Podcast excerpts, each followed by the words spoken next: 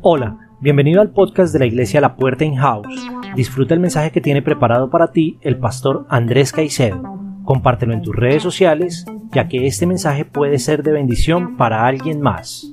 Pues bueno, este mes tenemos una serie que se llama Demente y estamos hablando de todo lo que tiene que ver con nuestro pensamiento, porque si hay algo que desafía realmente el mensaje de Jesucristo es nuestra mente, es nuestro pensamiento. Jesús tiene una línea de pensamiento que va en contra de la línea del pensamiento del mundo. Entonces siempre vamos a estar confrontados en esta vida con lo que estamos viviendo, pero ahí es donde lo descubrimos a él. Bien, hace ocho días estuvimos hablando, estuvimos dando inicio, hicimos la introducción, digamos, a, esta, a esta serie, y la prédica de, de ese día fue Desafía tu mente. Y estuvimos hablando de Pablo, estuvimos hablando de cómo Jesús confrontaba a los fariseos, a los maestros de la ley, y les hablaba duro porque les decía, no los trataba tampoco así como con mucho cariño, les decía hipócritas y cosas así, ustedes, ustedes exigen mucho y le exigen mucho a las personas y ni siquiera ustedes pueden hacer lo que exigen, más o menos. Y Jesús siempre estaba mostrando una perspectiva diferente de cómo pensar. Muy bien, hoy quiero abordar también el tema del pensamiento de la mente, pero desde las decisiones. La vida está determinada, determinada no solamente por lo que creemos, sino por lo que decidimos. Todos los días, todo el tiempo, en todo momento, estamos decidiendo, estamos tomando decisiones desde que nos levantamos hasta que nos acostamos. Tú te levantas y abres tus ojos y ya estás decidiendo si te paras de una vez o si te quedas cinco minuticos más en la eso ya es una decisión. ¿Qué te vas a poner de ropa? ¿A qué horas vas a salir? ¿Qué vas a desayunar? ¿Cómo vas a organizar tu agenda, tu día? ¿A qué hora vas a regresar? Todo el tiempo estamos tomando decisiones, algunas planeadas, otras no tanto. Pero hay unas decisiones que son más trascendentales, que determinan realmente cambios importantes en nuestra vida. Pero miremos primero qué es decidir. ¿Qué es decisión? Y le voy a leer una definición. Decisión es la determinación definitiva que adoptamos sobre un asunto, cualquiera que sea. Una determinación definitiva.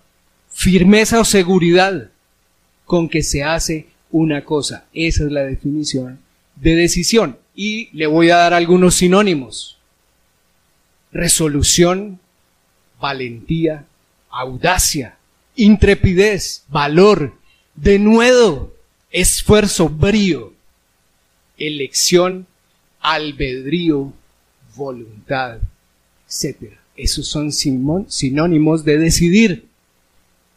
Particularmente me llamaron la atención la audacia. Me gusta esa palabra. Ser audaz. Ser aguerrido, ser, como dicen aquí en Medellín, echado para adelante. Me gusta también albedrío. Albedrío tiene que ver con la, con la voluntad, con ese, ese don que Dios me dio de, de poder elegir. Dios te creó, Dios te creó con la posibilidad de que tú puedas elegir. Tremendo. Somos una creación impresionante. Muy bien, pero también le quiero dar antónimos, es decir, lo contrario. Y la primera palabra que encuentro es indecisión, vacilación, duda. Y esta es tremenda, cobardía. Eso suena duro. O sea, una persona indecisa puede caer en los terrenos de la duda, de la vacilación y de la cobardía. Una decisión, según la RAE, es el producto final del proceso mental cognitivo específico de una persona o un grupo de personas u organizaciones en la cual se toma se toman decisiones. O sea, tiene que ver cuando yo les digo proceso mental cognitivo tiene que ver con el pensamiento, ¿se dan cuenta? Tenemos que pensar para tomar decisiones. A veces tomamos decisiones sin pensar. Muy bien, Proverbios. Capítulo 3, versículo 5 dice, confía en el Señor con todo tu corazón. No dependas de tu propio entendimiento. Busca su voluntad en todo lo que hagas y Él te mostrará cuál camino tomar. No te dejes impresionar, ojo a esto, por tu propia sabiduría. En cambio, teme al Señor y aléjate del mal. Eso es tremendo proverbio, porque nos está advirtiendo, nos está diciendo, hey, pilas, pilas con lo que estás pensando. No te confíes de tu propio entendimiento, sino busca al Señor, busca la voluntad, porque Él te mostrará qué camino tomar. Dice, no te dejes impresionar por tu propia sabiduría. Tremendo. Teme al Señor. ¿Qué es temer al Señor? Temer al Señor es tenerlo en cuenta. Temer al Señor es que a mí me interesa lo que Él diga, lo que Él opine, que lo tengo en cuenta en todas las áreas de mi vida no me mando solo. Lo tengo en cuenta él, aunque él me da la libertad de que yo decida. Entonces yo puedo buscarlo a él, yo puedo incluirlo a él en mi vida y yo puedo decidir ser parte de su plan o no. Y eso va a determinar mis decisiones. Muy bien. Ese llamado a una nueva vida que nos hace Jesús tiene que ver con un cambio de pensamiento porque nuestra mente es el centro de operaciones, nuestra mente es la que determina todo, nuestras acciones.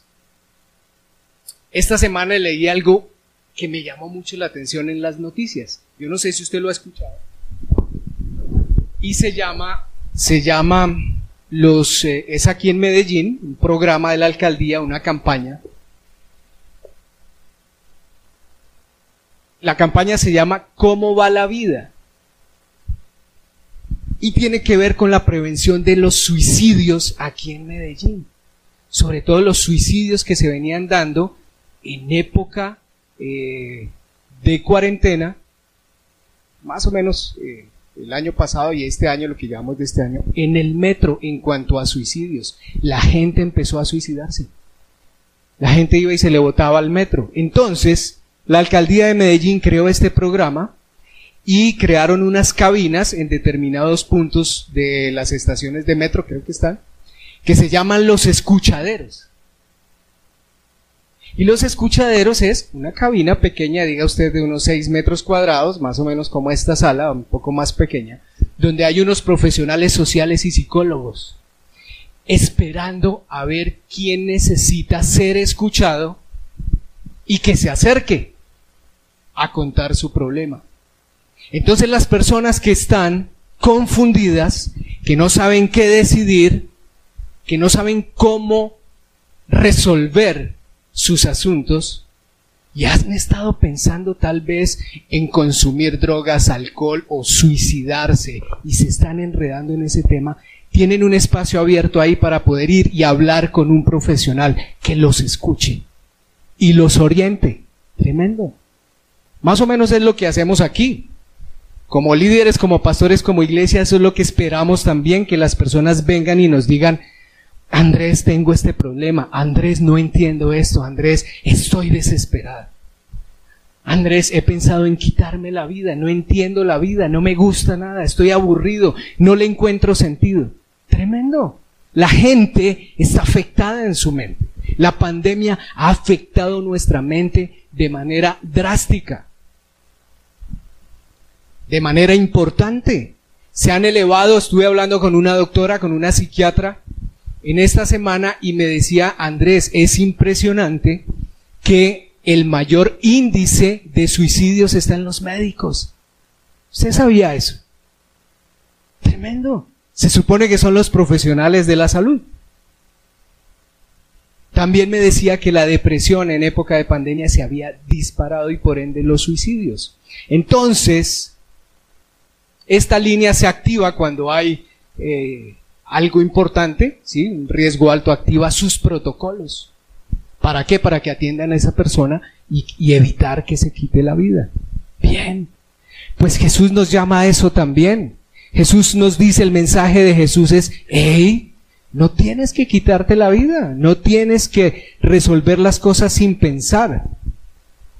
Por eso yo te doy mi sabiduría, por eso es que nosotros nos apoyamos en este libro que se llama la Biblia, la palabra de Dios, porque ahí encontramos la sabiduría de Dios.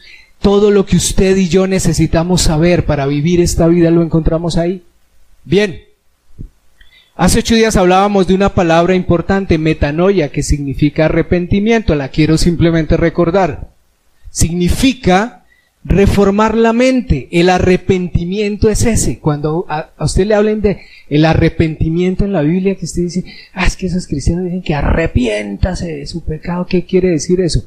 Arrepentirse quiere decir que yo soy consciente de que lo que estoy decidiendo no va, no está acorde con lo que Dios piensa. Entonces yo le doy el primer lugar a Dios y decido cambiar. Cambio mi mente. Es decir, hasta hoy tenía un pensamiento frente a un asunto determinado, pero lo reemplazo porque quiero pensar como Dios piensa. Es decir, cambio un pensamiento por otro, pero esto es un proceso que se da lentamente. De hecho, es de toda la vida. Por eso ser un seguidor de Cristo, un cristiano, es un estilo de vida donde yo día a día, año a año, década a década, voy caminando y voy descubriendo cada vez más a Dios y puedo tomar decisiones que me van a llevar por un buen rumbo, por un buen camino. Antes de conocer a Cristo yo fui un hombre que tomé pésimas decisiones y las pésimas decisiones tienen consecuencias. La saqué barata. Tal vez no debería estar aquí. De hecho, yo pensaba que no iba a llegar ni siquiera a los 30 años. Le digo a mi esposa, el Señor me ha, regalado 20 años más. Si tengo 50. Pero en Cristo, en estos últimos 20 años, He aprendido a buscar la sabiduría de Dios y Él me ha llevado por camino seguro. Siempre en mis proyectos me lleva a puerto seguro. Siempre puedo detectar dónde está el peligro y lo evito. O también sé en qué momento moverme, o en qué momento quitarme, o en qué momento hablar, o en qué momento callarme. Tomar decisiones no necesariamente me da la garantía de que me va a ir bien. Siempre queremos que nos vaya bien. Pero entendemos equivocadamente que irnos bien es la ausencia de problemas. A veces pensamos, no, es que a mí me va bien porque no tengo problemas. Y falsamente podemos entender que entonces en los cuando hay problemas Dios no está. Es como si Dios está, no hay problemas.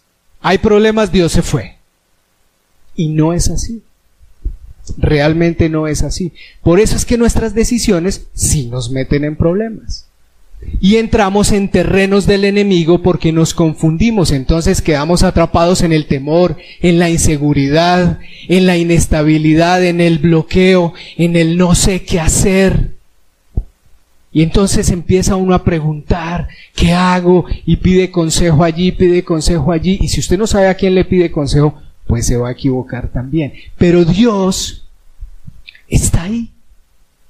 En medio de tus dificultades, en medio de tus problemas, Dios está ahí.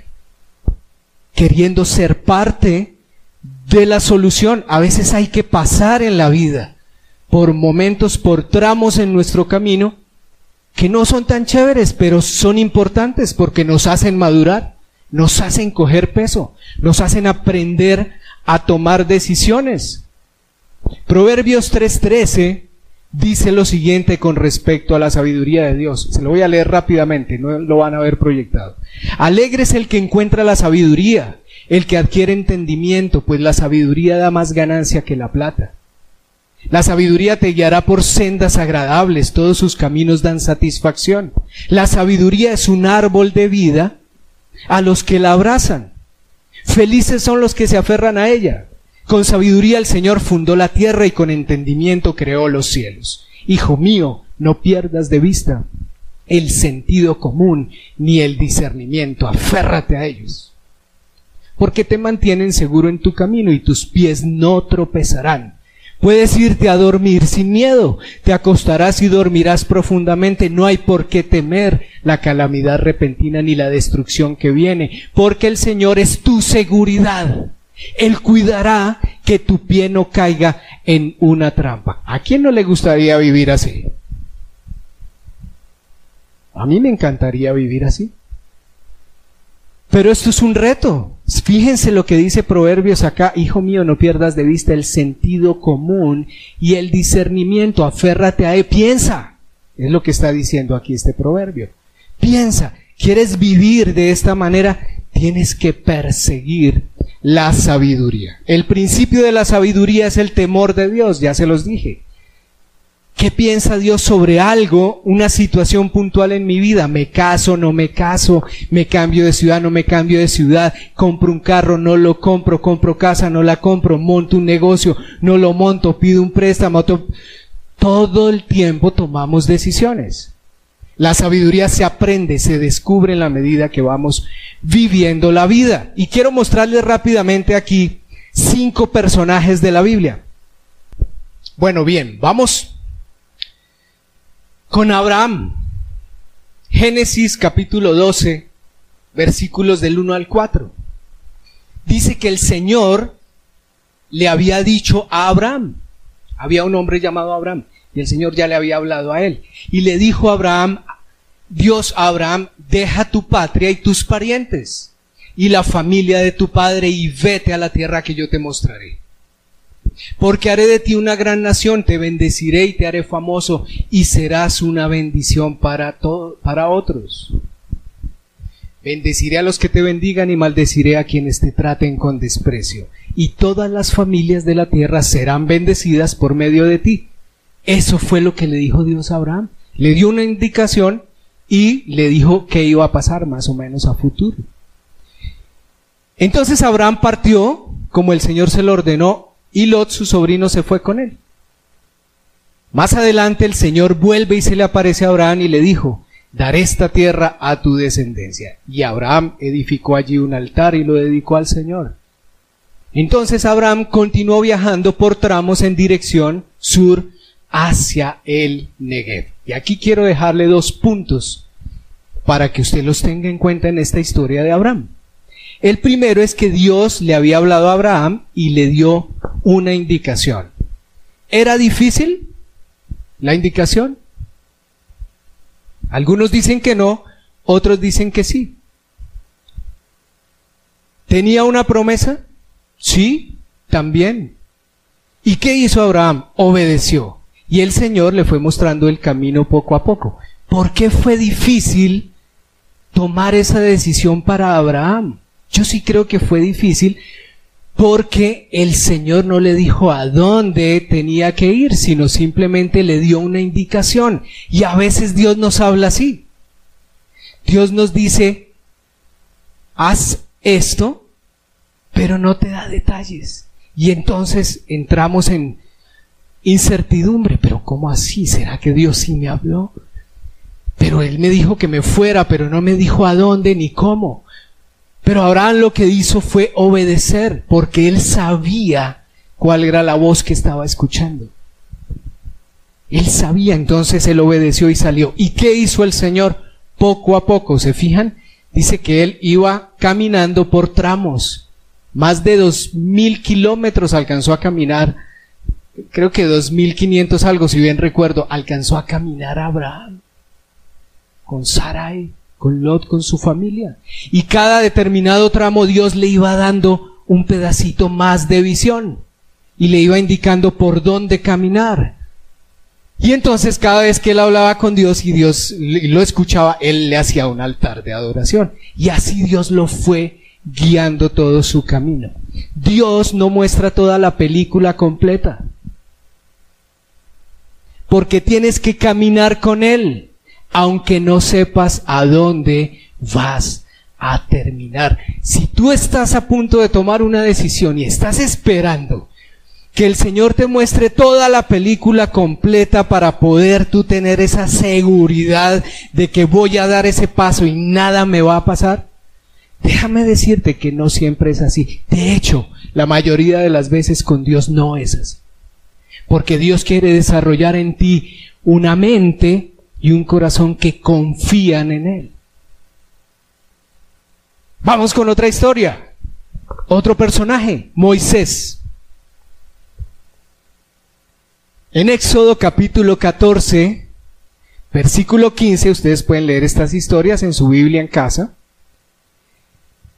Estaban, quedaron atrapados, el pueblo de Israel quedó atrapado ahí en una playita. Y el mar rojo estaba enfrente y detrás venía el ejército egipcio a perseguirlos, a matarlos.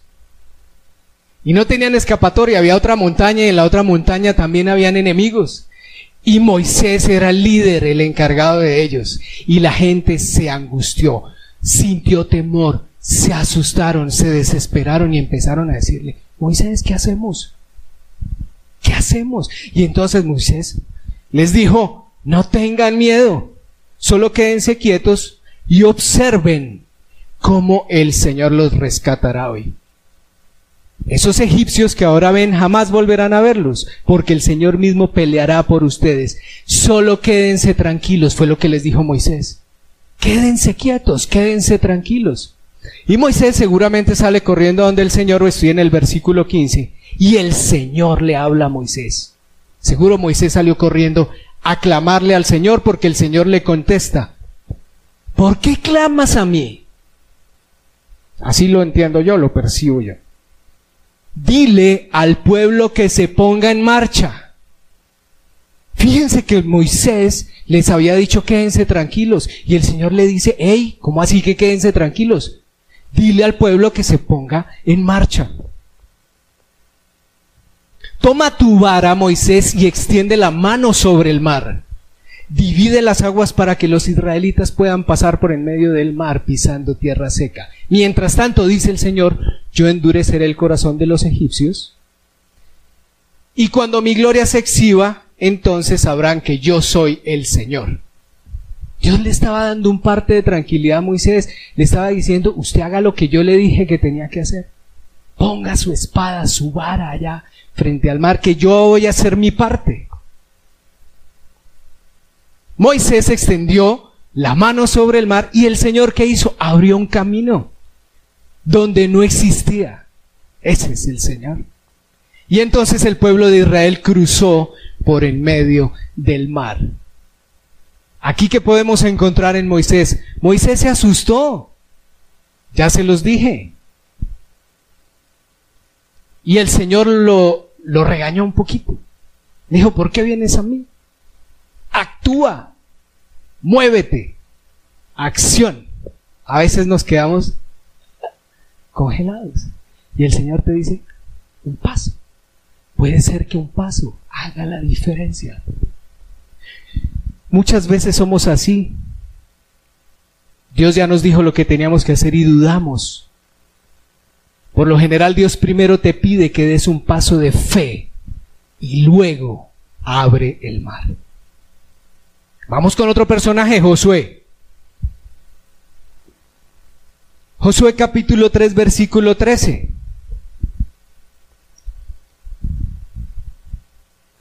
Josué recibió una indicación y escogió a doce hombres de la tribu de Israel, uno por cada tribu decía, los sacerdotes, estoy en Josué capítulo 3 versículo 13, los sacerdotes llevarán el arca del Señor, el Señor de toda la tierra. En cuanto sus pies toquen el agua, la corriente del agua se detendrá río arriba y el río se levantará como un muro. Eso es lo que había determinado el Señor que iba a hacer.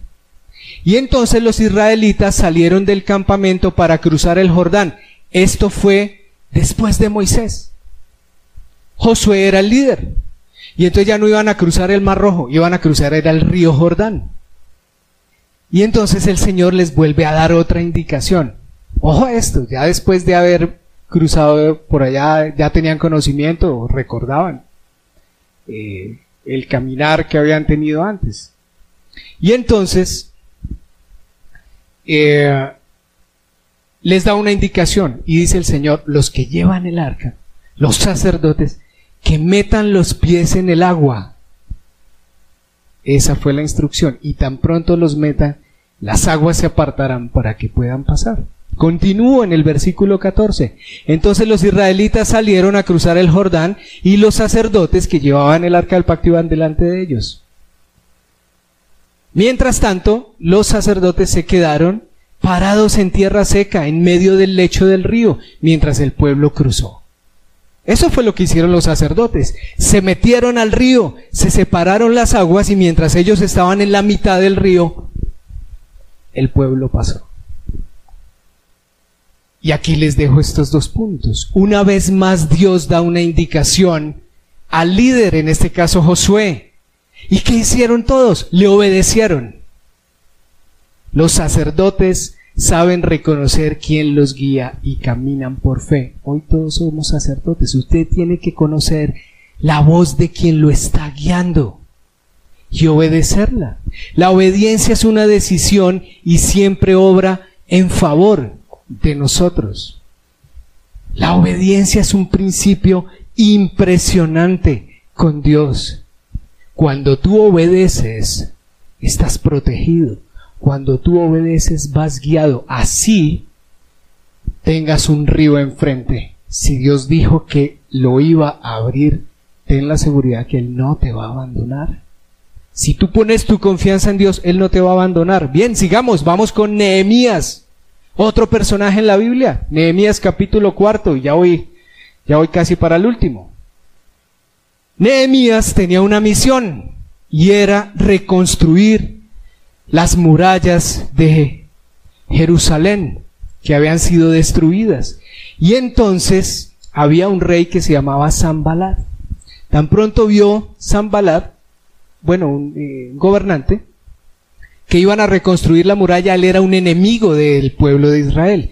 Dice Nehemías 4, versículo 1 al 4. Dice que cuando Zambalat se enteró que estaban reconstruyendo la muralla, se enojó muchísimo. Se puso furioso y se burló de ellos. Diciendo ante sus amigos y ante su ejército, ¿qué cree que está haciendo este pobre debilucho grupo de judíos? ¿Acaso creen que pueden construir la muralla en un día por tan solo ofrecer unos cuantos sacrificios? ¿Realmente creen que pueden hacer algo con esas piedras rescatadas de ese montón de escombros? Esa era la burla de Zambalat. Imagínese usted construyendo algo con todo su esfuerzo y vienen esos enemigos a burlarse de usted, a decirle, usted, usted no es capaz de hacer eso. Usted no puede con esa empresa, usted no puede con ese proyecto, usted no puede con nada en su vida. Usted nunca ha servido para nada.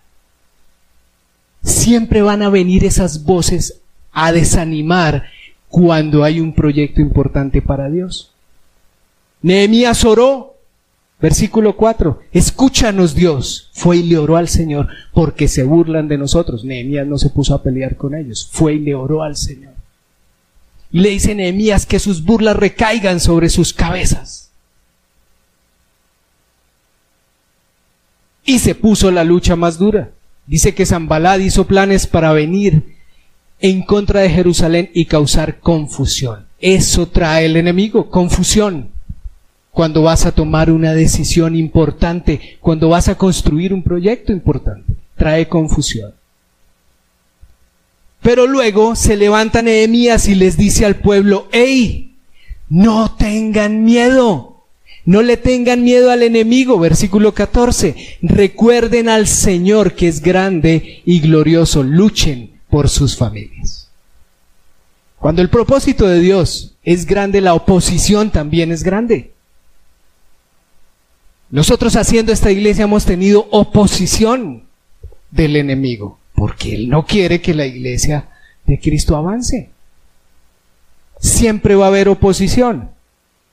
De hecho, entendemos la oposición como que estamos haciendo algo bueno para Dios, porque si no, no habría oposición. O sea, la oposición, la oposición del todo no es mala. Solo que hay que saber cómo se decide en medio de la oposición. Sus enemigos traían confusión. A veces nos intimidamos ante las voces del enemigo que se burla de nosotros. Y necesitamos un líder que nos recuerde quién es Dios en mi vida. Eso es lo que hacemos nosotros. Yo aquí estoy haciendo eso, te estoy recordando quién es Dios en tu vida. Para que puedas confiar en Él. No confíes en mí, confía en Él. Alguien tiene que recordártelo. Y terminemos con Noé. Génesis capítulo 6 versículo 14. Este es buenísimo, me encanta. El Señor le dice a Noé, construye un gran barco de madera, Noé. Y Noé construye el barco de madera que el Señor le, le ordenó que hiciera. Y le dice el Señor, después, me llama la atención que después de que le da la indicación, y él lo construye, el Señor le dice, ¿para qué se lo hizo construir? ¿Para qué, perdón? No antes. Y le dice el Señor, mira, es que estoy a punto, Noé, de cubrir la tierra con un diluvio que va a destruir a todos los seres vivos que respiran, porque estoy cansado del pecado de esta gente. Y voy a volver a empezar. Y voy a empezar contigo y con tu familia, porque esta gente no va a cambiar. Y entonces todo lo que ves en la tierra morirá, le dice el Señor, pero yo confirmaré mi pacto contigo. Le dijo a, a Noé, súbanse ustedes al barco que ahí estarán a salvo. Y Noé hizo exactamente como Dios se lo había ordenado, dice el versículo 22. Otra vez un hombre obediente a Dios. ¿Se dan cuenta? ¿Dios le habló a la esposa de Noé? No, le habló a Noé. Ojo hombres, Dios nos habla a nosotros los hombres, por lo general, para tomar decisiones que van a guiar a nuestras familias y tenemos que ser pilos, tenemos que ser sensibles a la voz de Dios. ¿Por qué? Porque de nuestra decisión puede depender qué va a pasar con nuestra familia. Si la llevamos a un terreno, a una tierra prometida o los vamos a dejar estancados. Muchas veces la fe parece, esto lo leí ayer y me encantó, póngale cuidado, párele bola, así a decir. Muchas veces la fe parece un completo disparate hasta que comienza a llover. Atentamente, Noé. O sea, imagínese Noé, usted construyendo un barco donde no llueve. ¿Qué de coherente tiene eso? Nada. Pero Dios le había dicho a Noé, usted haga lo que yo le digo. Usted no se preocupe por la lluvia, más o menos era lo que el Señor decía. Usted no se preocupe, usted haga lo que yo le digo.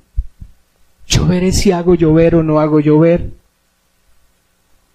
Historias reales, yo sé que a ustedes les gustan las historias reales. Estas son reales porque son de la Biblia, pero las historias reales mías.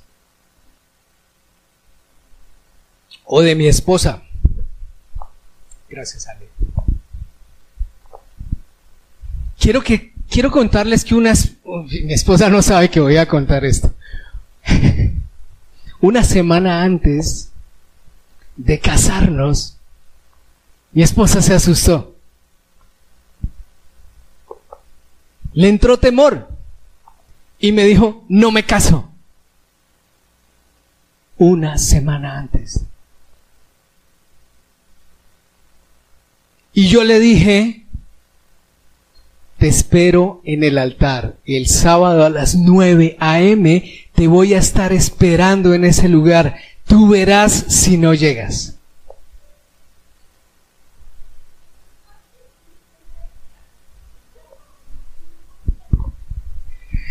Yo pensé, dije, bueno, pues si no llega la que va a quedar mal es ella. ¿Cierto? Pero yo confiaba en Dios, yo, yo sabía lo que Dios me había dicho y entendí que ella estaba pasando por una crisis. El enemigo vino a confundir su mente. Bien. Conclusión. Aquí estamos. ¿Por qué? Porque mi esposa también obedeció la voz del Señor, aún en medio de su confusión. Y yo también. Y nos casamos. Y después de que nos casamos entendimos qué era lo que había pasado. Pudimos haber anulado nuestro matrimonio. Simple y sencillamente por no dar el paso que Dios nos estaba pidiendo que diéramos. Da el paso que yo voy a bendecir. Dimos el paso y se abrió el panorama. Otro acto de obediencia cuando vinimos a Medellín. Yo venía trasladado y me venían hablando de un traslado.